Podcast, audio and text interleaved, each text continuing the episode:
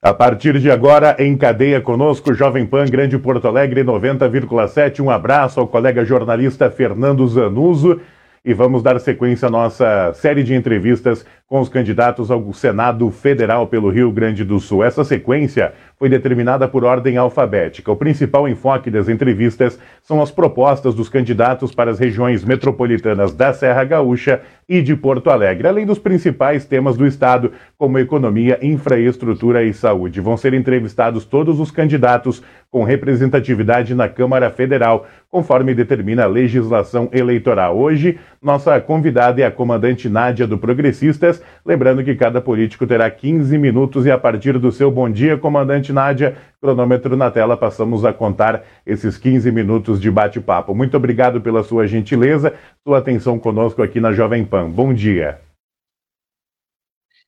Bom dia, Maicon. É um prazer estar conversando contigo na Jovem Pan, é, contigo e todos os ouvintes aí que sempre estão ligadinhos no Jornal da Manhã não apenas na Serra, mas tenho certeza que além aí dessa região maravilhosa. É um prazer estar aqui, principalmente conversando sobre a boa política. Muito obrigada pela oportunidade. Nós é que agradecemos. Candidata, quais são os principais projetos, o principal viés da tua candidatura ao Senado Federal? Bom, importante a gente falar primeiro quem é a comandante Nádia, né? Sou tenente-coronel da nossa Brigada Militar, atuei por 28 anos na Brigada e tive o prazer de ser a primeira mulher a comandar um batalhão de polícia militar aqui no nosso estado. Primeiramente no Vale do Taquari, no interior do estado, o 40 BPM, e depois repetiu o ineditismo na capital dos gaúchos, no 19º Batalhão, responsável por toda a zona leste aqui da capital. E mais do que isso, sou a criadora da Patrulha Maria da Penha, aquela ferramenta que tem como objetivo primordial a questão da proteção das mulheres, das crianças e adolescentes na questão da violência doméstica. Uma vez que a gente cuida da violência doméstica, a gente protege a família. Fui já secretária municipal de assistência social aqui em Porto Alegre, diretora estadual de justiça, cuidando a fase, aquela antiga FEBEM, não apenas em Porto Alegre, mas em todos os municípios em que ela está é, instalada. E dessa forma, né, venho com uma pauta muito importante que é a segurança pública. Ninguém faz nada, né, ninguém vai levar seu filho na escola, ninguém vai para um posto de saúde, ninguém vai sair para trabalhar se não souber que está tranquilo, que a segurança está é, sendo bem cuidada e que a criminalidade está sendo reprimida. Me elegi pela segunda vez vereadora de Porto Alegre, sendo a quarta mais votada de 36 vereadores, e venho com essa pauta da segurança pública. Muito casada com a questão do empreendedorismo, e a gente sabe que a Serra é pujante em empresas, em indústrias, nessa questão da geração de emprego que gera renda e aquece a economia. E aí, Michael, muitas vezes me perguntam, mas o que, que tem que ver empreendedorismo se tu é da segurança? Tudo a ver. Em uma região, em uma cidade, em um bairro, aonde se tem emprego, aonde as pessoas tenham renda para sobreviver, aonde as pessoas eh, podem levar comida para dentro de casa e a economia é aquecida, a criminalidade diminui. Mas, ao contrário, essa balança também funciona. Regiões de grande pobreza, bolsões de miséria, aonde o emprego é escasso, aonde as pessoas não têm renda, a criminalidade explode. Além disso, a comandante Nádia é muito é, a favor batalha, luta pela questão da liberdade. Liberdade essa que nos dois anos de pandemia foi cerceada por muitos governantes que, por erros, por equívocos, acabaram fechando tudo. E o fecha tudo que há dois anos atrás diziam, é, depois a gente vê, estamos vendo agora, que é a questão da educação. Eu sou professora antes de ser brigadiana e sei que a educação é base de qualquer cidadania, é base de qualquer construção é, de projeto de nação. Por isso, a educação para mim também é uma pauta. A educação financeira nas salas de aula, a educação de escolas técnicas. Hoje o aluno sai do ensino médio sem saber o que fazer. Pior do que isso, Michael, os nossos alunos do ensino médio estão saindo com uma defasagem enorme de 92% em matemática e 63% em língua portuguesa. Isso não é um bom produto para o mercado de trabalho. Isso não tem, não nos dá uma projeção de futuro, de, progresso, de progresso realmente muito é, otimista. E nós precisamos estimular, sim, cada vez mais a educação. E a saúde, né, dentro da minha, do meu planejamento enquanto senadora, é uma saúde regionalizada, cuidando sempre, né, empreendedorismo é, necessita de infraestrutura. Vamos tentar debater nesse nosso período, ainda temos 10 minutos e meio de entrevista, todos esses temas qual a senhora abordou, mas eu começo pela segurança pública. Como que a senhora enxerga uma possível alteração da Constituição Federal para penas mais pesadas em casos de crimes hediondos e também em relação à maioridade penal? Qual a tua visão sobre esses pontos da segurança pública? Olha, uma das pautas que eu tenho é, batido muito, viu, Michael? E quem está nos ouvindo, o senhor que está em casa, a senhora que está em casa, sabe que hoje, infelizmente, a legislação beneficia o criminoso. E eu dou exemplos bem claros para que as pessoas tenham em sua mente o que acontece. Eu conheço o seu Leandro de Taquari, que perdeu o seu filho morto para o tráfico. Eu conheço a dona Maria, que mora aqui em Canoas e não tinha um prato de comida para dar para o seu filho, aquele filho que acabou é, sendo cooptado pelo, pela, pelas drogas. E é isso que eu não quero mais. Eu conheço as dores das pessoas nas ruas, porque eu venho, a Brigada Militar está nas ruas. E a farda acabou me legitimando para conhecer que hoje a Brigada Militar acaba enxugando gelo. E por que isso? Porque a nossa legislação penal a nossa legislação de processo penal, a nossa legislação de execução penal é, é defasada. E mais do que isso, ela é benéfica para o crime. É, hoje, eu posso te dar um exemplo aqui de uma menina de dois meses atrás, com 20 anos, que trabalhou o dia inteiro no Barra Shopping, aqui no Barra, na Zona Sul. Saiu do Barra às 22 horas, atravessou a rua com seu celular e foi para a parada de ônibus pegar o seu ônibus para ir descansar em casa. Ela pagava seus estudos na faculdade com o trabalho que ela fazia. Um criminoso levou o celular dela e matou essa menina com dois é, tiros no peito. A família do criminoso é, está ali, né? Recebendo a benesse, muito mais ainda o criminoso. Que por acaso, vamos aqui fazer uma conjuntura, que preso, se preso for e levar arbitrado como pena 30 anos de cadeia, ele não vai cumprir isso, porque no Brasil nós temos um sexto da pena a ser cumprida.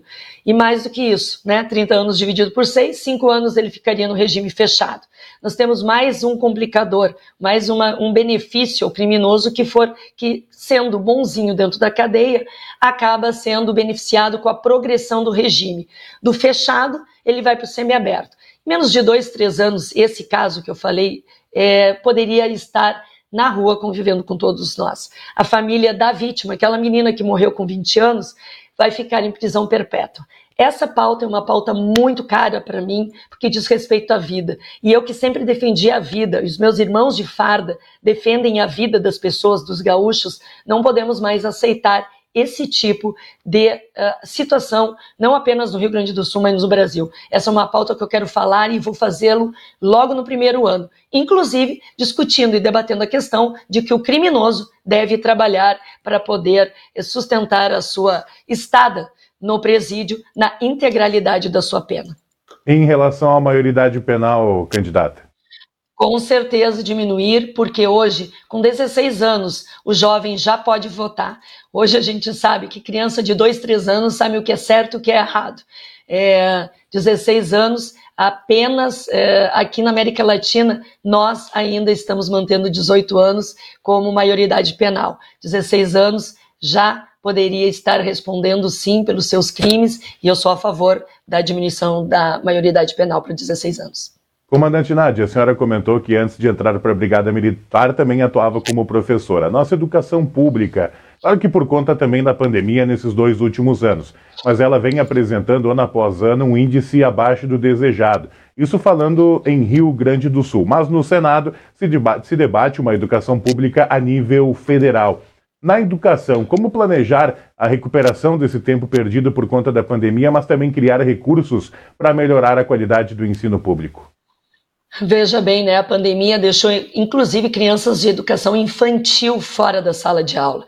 Logo, esse primeiro momento de contato com o professor, logo nesse primeiro momento de contato com outros colegas, fazendo a sociabilidade da criança, nesse primeiro contato da criança entender o seu eu, a sua posição dentro da sala de aula, é, desenvolvimento da motricidade fina, motricidade ampla, e nós vimos aí, como eu falei logo no início, dois anos de perdas. E essas perdas, por certo, serão é, resgatadas em médio e longo prazo 10, 20 anos.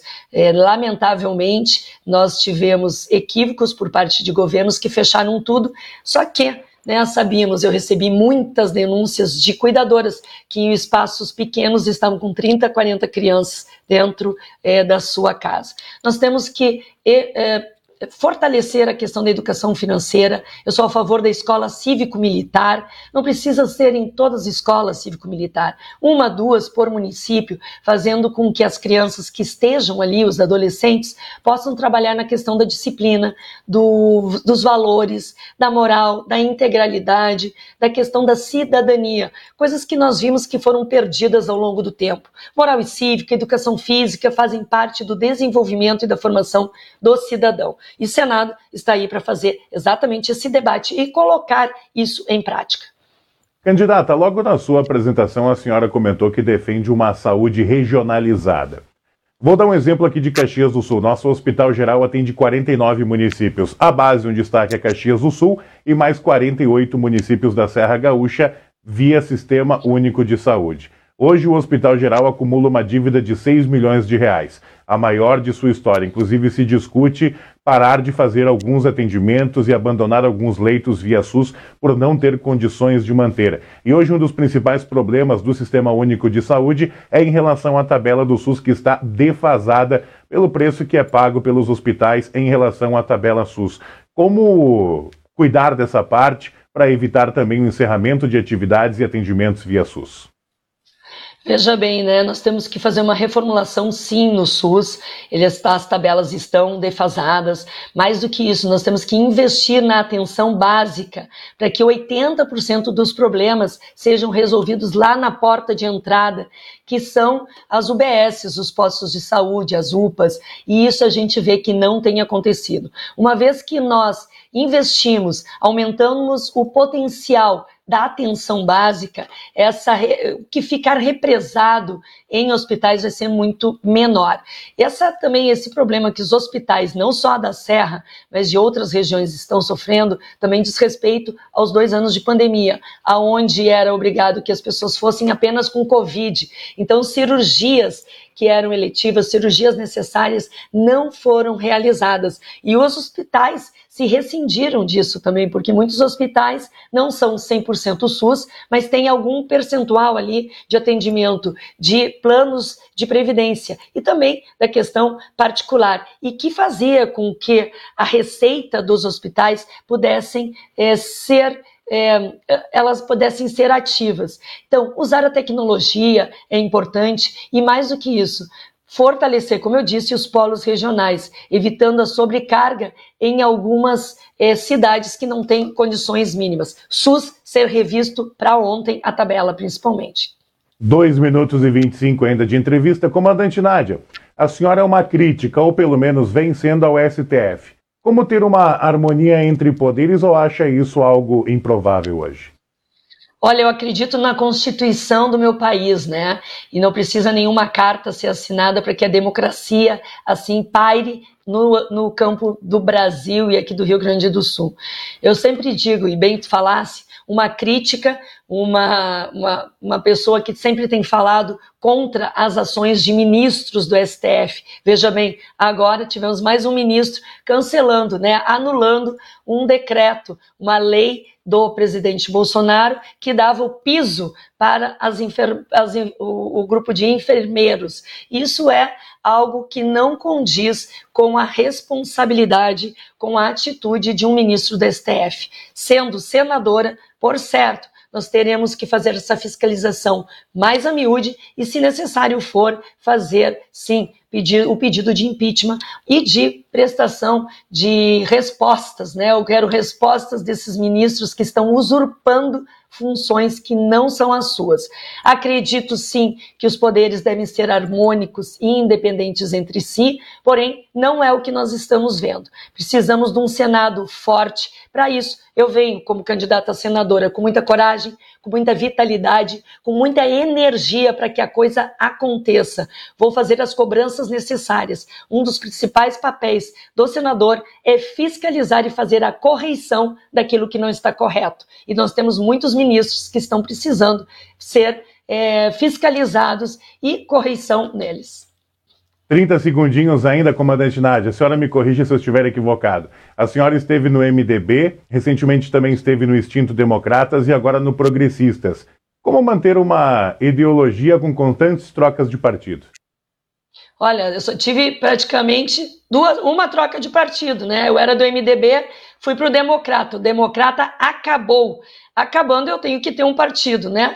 e entrei no Progressistas com a mesma ideologia. Saí do MDB exatamente por isso, porque não condizia com a minha característica, com, com o meu ideal de liberdade, de ser defensora da autodefesa do armamento civil, okay. contra o aborto e tantas outras coisas. É, só para dizer mais uma coisa, o meu suplente, o primeiro suplente é da Serra Gaúcha, da Serra Gaúcha, Ricardo Golim, por entender a importância dessa região. Muito obrigada. Muito obrigado. Nós agradecemos a comandante Nádia, candidata ao Senado Federal pelo Rio Grande do Sul. Mais 15 segundinhos, né? Já acabou o nosso tempo, mas libero 15 segundinhos para a gente se despedir e agradecer pela tua presença, tua participação conosco aqui na Jovem Pan para Serra Gaúcha e também para Porto Alegre. Muito obrigada, Maicon. Quero deixar aí para os ouvintes que me acompanhem nas minhas redes, arroba comandante Nádia, e que nós precisamos já que o Senado está tão afastado das ruas, eu te convido para levar as ruas para dentro do Senado junto comigo. Comandante Nádia 111, junto com Heinz, governador 11. Muito obrigado pela gentileza, comandante Nádia, nossa entrevistada de hoje da série de bate-papos com os candidatos ao Senado Federal pelo Rio Grande do Sul.